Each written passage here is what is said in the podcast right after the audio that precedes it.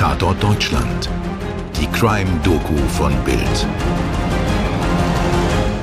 Hallo zusammen und willkommen zu einem neuen Fall. Ich bin Mirko. Und ich bin Toni. Hi. Und bevor wir loslegen, ein kleiner Shoutout an unseren Hörer Udo. Denn er hat uns den heutigen Fall vorgeschlagen. Vielen Dank dafür und liebe Grüße. Toni, hier bei Tatort Deutschland hatten wir ja schon den Fall einer Erpressung mit dem höchsten Lösegeld der deutschen Kriminalgeschichte. Für den heutigen Fall haben wir uns vielleicht die spektakulärste Erpressung vorgenommen. Und diesmal mussten wir uns besonders lang einlesen. Allerdings. Es gibt ein davor, ein währenddessen und ein langes danach. Es gibt abenteuerliche Apparaturen, Hundehaufen und Fahrradstürze. Aber wir beginnen unsere Geschichte in einer Berliner Grundschule im Jahr 1998 oder 99. Wenn der kleine Christian über den Pausenhof rennt, rufen ihn die anderen manchmal Donald und lachen. Denn Christians Vater hat sich den Spitznamen Dagobert gegeben. Die Mitschüler finden diese Geschichte cool, aber Christian wäre lieber ein ganz normaler Junge. Als Christian vier Jahre alt war, stürmten bewaffnete Polizisten in das graue Einfamilienhaus in Berlin-Mariendorf und durchsuchten Zimmer für Zimmer. Wenn er jetzt seinen Vater sehen will, muss er ihn im Gefängnis besuchen. Seine Mutter Edna hat sich längst von ihrem Mann getrennt. Nach sechs Jahren konnte Christian seinen Vater draußen wiedersehen. Er wurde wegen guter Führung vorzeitig entlassen. Vater und Sohn gehen ins Museum, Eis essen oder spazieren einfach durch den Wald. Später wird Christian sagen, dass dies die schönste Zeit seines Lebens war. Wir verabschieden uns jetzt erstmal von Christian und reisen in die Zeit vor seiner Geburt, ins Jahr 1988. Am 10. Mai wird im Berliner Kaufhaus des Westens eine Rohrbombe entdeckt, die nicht explodiert ist. Ein anonymer Erpresser fordert 500.000 Mark. Sonst würde etwas Schlimmes passieren. Aber die Geldübergabe scheitert. Nur fünf Tage später der nächste Schlag. Am 25. Mai explodiert im KDW tatsächlich eine Rohrbombe. Es ist mitten in der Nacht, deshalb wird niemand verletzt. Aber der Schaden ist immens und beläuft sich auf 250.000 Mark. Diesmal gelingt die Übergabe. Das Geldpaket werfen Polizisten aus einer fahrenden S-Bahn. Der Täter kann mit dem Geld fliehen und lebt offenbar einige Jahre gut von der Beute. Denn es bleibt still um den Erpresser. Erstmal. Am 13. Juni 1992 sitzt der Hamburger Chefermittler Michael Dalecki mit seinen Kollegen in der morgendlichen Besprechung. Als die Meldung kommt, in der Porzellanabteilung von Karstadt an der Mönckebergstraße ist vergangene Nacht um 1 Uhr eine Rohrbombe hochgegangen. Niemand wurde verletzt, aber der Schaden ist gewaltig. Zwei Tage später bekommt Karstadt Post. Ein Erpresser fordert eine Million Mark in Tausendern. Was jetzt folgt, ist eine Serie von Bombenanschlägen und eine Serie von gescheiterten Geldübergaben. Zu den Anschlägen. Wir starten in Bremen. Am 9. September 1992 wird im dortigen Karstadthaus nachts eine Brandbombe gezündet. Der Wasserschaden durch die Sprinkleranlage beträgt 6 Millionen D-Mark. Hannover. Eine Woche später detoniert eine Bombe während der Öffnungszeit in einem Aufzug. Es wird niemand verletzt. Magdeburg. 3. November 1992. Ein Brandsatz in einem Abstellraum. Geringer Schaden, keine Verletzten. Bielefeld. 19. Mai 1993. Nächtliche Explosion. Berlin. 6. Dezember 1993, der Nikolaustag. Eine Rohrbombe explodiert während der Öffnungszeit. Mehrere Kunden erleiden ein Knalltrauma. Zwischen diesen Anschlägen versucht der anonyme Erpresser an sein Geld zu kommen. Eine Million Mark soll Karstadt ja ursprünglich zahlen. Weil die Geldübergaben aber mehrmals scheitern, erhöht der Täter auf 1,4 Millionen. Seine Zahlungsbereitschaft soll der Kaufhauskonzern mit einer Anzeige in der Lokalpresse signalisieren. Der verabredete Text? Onkel Dagobert grüßt seine Neffen. Die Medien nennen den Erpresser von nun an Dagobert.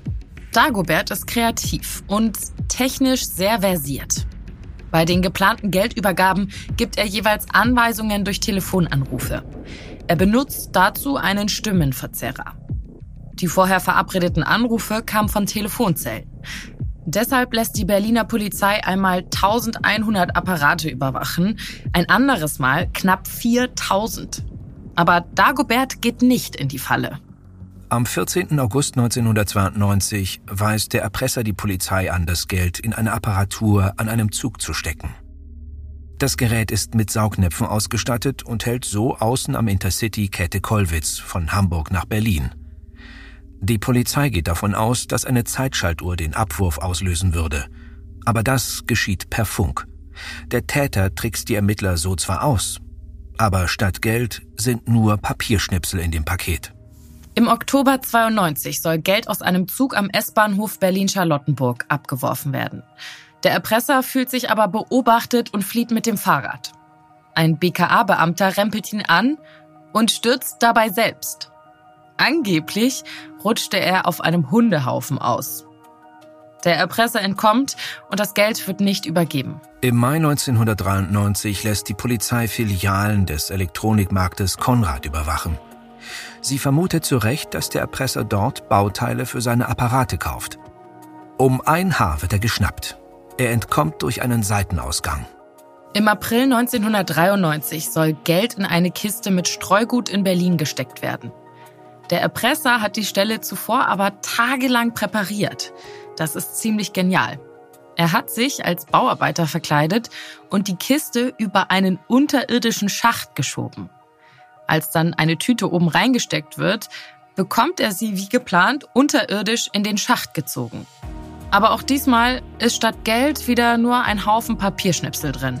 Im Januar 1994 präsentiert Tüftler Dagobert seine nächste Idee. Und zwar auf einem stillgelegten Gleis in Berlin-Charlottenburg. Mithilfe einer selbstgebauten Mini-Lore soll das Geld zum Erpresser gelangen. 30 Meter vor dem Ziel kippt die Lore aus dem Gleis. Der Erpresser traut sich nicht, die Tasche zu holen und entkommt ohne das Geld. Dabei war zum ersten Mal wirklich Geld bei diesem Übergabeversuch dabei. Hätte er das mal gewusst. Aber ich muss sagen, wirklich großes Lob an diese Kreativität. Also kann man nicht sagen, dass er nicht auch hart für das Geld arbeiten würde. Der Hamburger Chefermittler Daleki hat sich mittlerweile längst Verstärkung geholt. Die Polizeipsychologin Claudia Brockmann erstellt ein Profil von Dagobert. Und die Telefonate mit dem Erpresser führt der ehemalige SEK-Chef Klaus Springborn. Er gibt sich als Karstadt-Mitarbeiter aus und gewinnt mit seiner tiefen, sympathischen Stimme das Vertrauen von Dagobert. Wie Bild später zusammenfasst, hat im Frühjahr 1994 der Anfang vom Ende begonnen. 19. April 1994. Dagobert spricht drei Minuten lang mit LKA-Mann Springborn. Als Fahnder die Telefonzelle erreichen, ist der Erpresser weg. Aber ein Zeuge gibt der Polizei eine genaue Beschreibung. Danach wird eine Phantomzeichnung erstellt. Einen Tag später, am 20. April 1994. Polizisten beobachten einen Mann, auf den die Beschreibung passt. Er fährt ein Mietauto und darin ist ein Klapprad. Die Adresse des Fahrers wird ermittelt und Kriminalisten legen sich auf die Lauer. 22. April 1994. Dagobert ruft aus einer Telefonzelle nahe seiner Wohnung bei Klaus Springborn an. Knapp drei Minuten dauert das Gespräch. Als er das Haus verlässt, stehen da zwei Beamte in Zivil. Er klingt irgendwie erleichtert, als er sagt, ja, ich bin Dagobert. Also bis hierhin, muss ich sagen, ist das wirklich ein faszinierender Fall. Vor allem, weil er so kreativ ist. Ich muss sagen, das ist so genial mit diesem Schacht. Also da muss man mhm. auch erstmal draufkommen. Und auch diese Dreistigkeit, sich dann als Bauarbeiter zu verkleiden etc., das ist schon äh, ziemlich tricky, was er sich da ausgedacht hat. Was der Mann aber alles angesteckt hat und auch hingekriegt hat, pff, schwierig. Also bei aller Bewunderung auch ziemlich gefährlich. Und das alles nur, um an Geld zu kommen. Und ich glaube, was dem Ganzen die Krone aufsetzt, ist einfach, dass er Dagobert heißt. Sein Spitzname ist Dagobert. Dieser Fall ist prädestiniert dafür, Bewunderung hervorzurufen. Ja, Toni, da hast du vollkommen recht. Das ist wirklich beeindruckend. Und in der Öffentlichkeit, da schwang auch schon immer so etwas wie Bewunderung mit.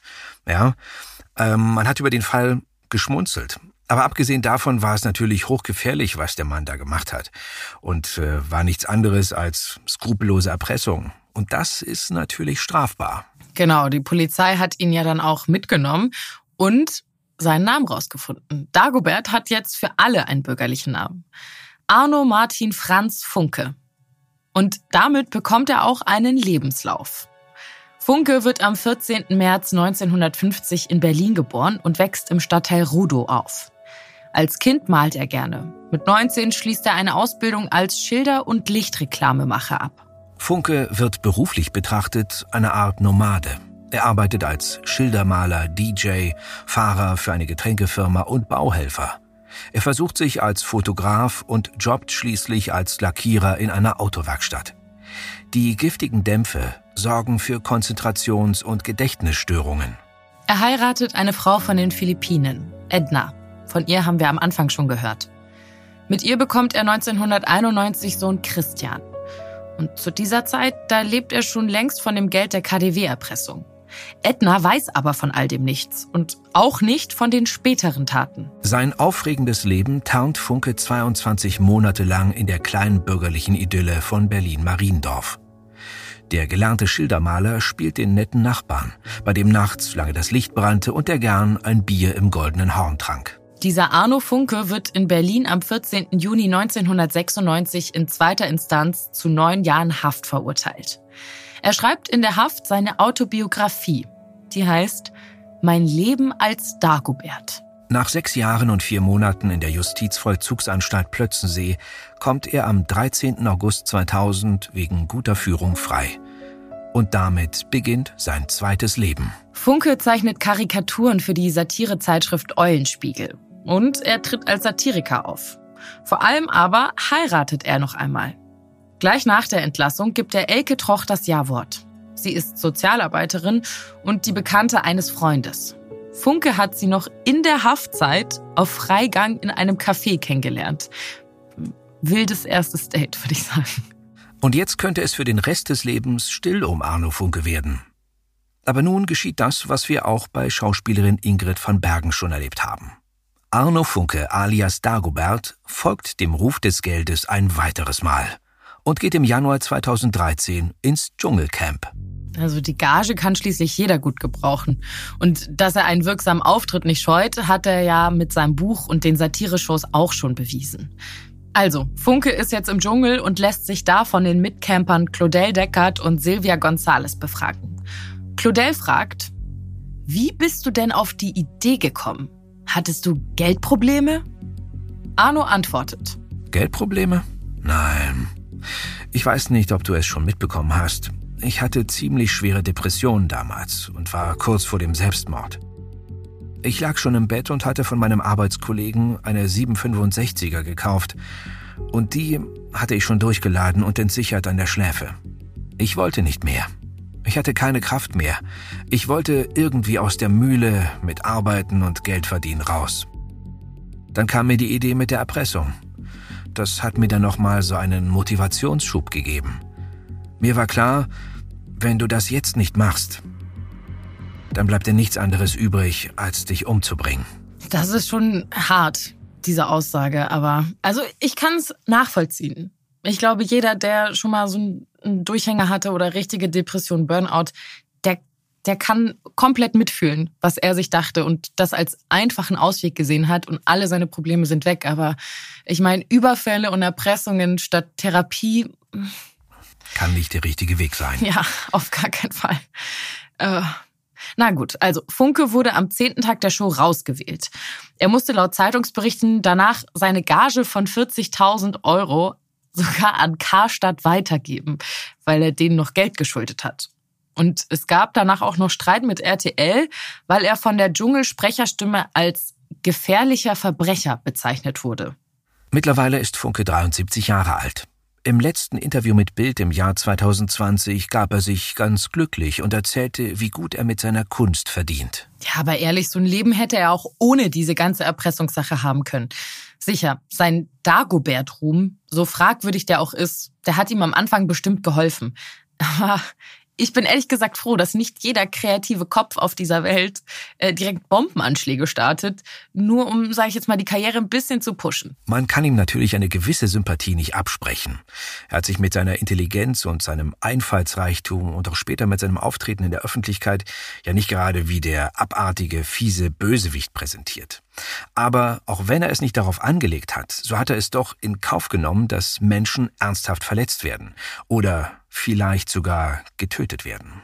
Aber ich kann mir vorstellen, ich möchte ihn da nicht in Schutz nehmen, ich kann mir vorstellen, dass er so in seinem, seinem düsteren Strudel von Depressionen und äh, Suizidalität drin war, dass ihm das wirklich als einzige realistische Lösung vorgekommen ist, so als sein Ausweg und er vielleicht gar nicht darüber nachgedacht hat, dass er damit anderen Menschen massiv schaden kann, beziehungsweise sie sogar umbringen könnte. Na, vielleicht hat er sich's auch nur schön geredet, dass er zu sich selber gesagt hat, okay, ich versuche mit den Bomben meinen Forderungen nur Nachdruck zu verleihen, aber äh, habe jetzt ja nicht vor, Leute irgendwie dabei zu zu töten oder zu verletzen und hat sich das meiner Meinung nach damit vielleicht ein bisschen schön gedacht, schön geredet. Ja. Ähm, und hat ganz eindeutig dann versucht, diese Depression halt nur mit sich selber auszumachen.